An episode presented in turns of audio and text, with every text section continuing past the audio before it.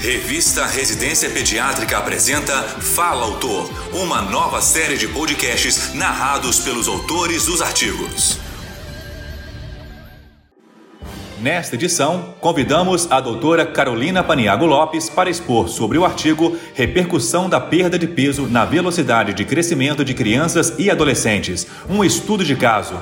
Ela é médica, pediatra e residente em endocrinologia pediátrica na Universidade Estadual de Campinas, Unicamp. Ouça a seguir. Em crianças e adolescentes, a obesidade exógena, além de relacionada com doenças crônicas no futuro, frequentemente cursa com um crescimento linear rápido e uma maturação óssea acelerada. Essas crianças podem ter uma alta estatura. Por outro lado, desaceleração na velocidade de crescimento pode ser o primeiro sinal de uma doença subjacente. Vou descrever a evolução dos índices antropométricos de uma criança obesa que iniciou acompanhamento aos 4 anos e tinha um IMC no score Z de mais 7,36, estatura no score Z de mais 1,78 e um canal familiar calculado entre o score Z menos 2 e 0.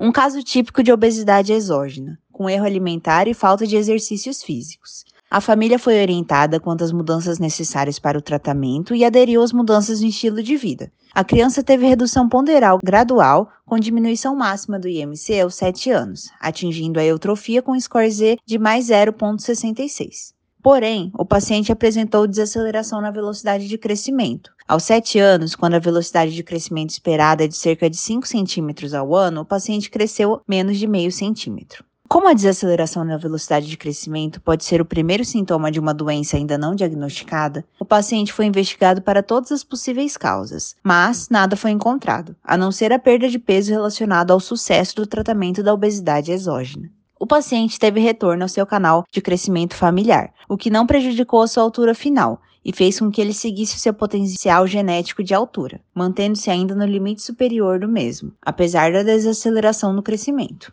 Fazendo uma comparação com o um estudo que acompanhou crianças desnutridas em reabilitação nutricional, o ganho de peso diário estava diretamente relacionado com o aumento da velocidade de crescimento e, consequentemente, com o catch-up desses pacientes e seu potencial genético de estatura. De modo semelhante, no caso descrito, uma criança com obesidade grave em idade precoce sofreu uma recanalização do seu crescimento ao perder peso e se tornar eutrófica, como se após a sua reabilitação nutricional o seu potencial genético também pudesse ser atingido. Concluindo, uma criança com obesidade em idade precoce tem um crescimento acelerado, mas quando tratada com sucesso, pode reduzir a sua velocidade de crescimento até atingir o seu alvo genético de estatura, ocorrendo uma recanalização ou um cat-down do crescimento. O paciente foi acompanhado até o fim da puberdade. Aos 17 anos, atingiu um score Z de MC de menos 0,34 e um score Z de altura de menos 0,12, dentro da normalidade para o sexo, idade e para o canal familiar.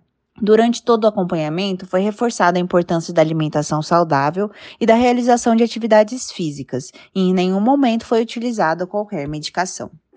Você ouviu a doutora Carolina Paniago Lopes expondo sobre o artigo Repercussão da perda de peso na velocidade de crescimento de crianças e adolescentes, um estudo de caso. Para ouvir todos os podcasts, acesse a página da revista Residência Pediátrica na internet o endereço é residenciapediatrica.com.br barra mídia barra podcast. Residência Pediátrica, a revista do pediatra. Você ouviu mais um episódio da série de podcasts Fala Autor. Realização Revista Residência Pediátrica da Sociedade Brasileira de Pediatria.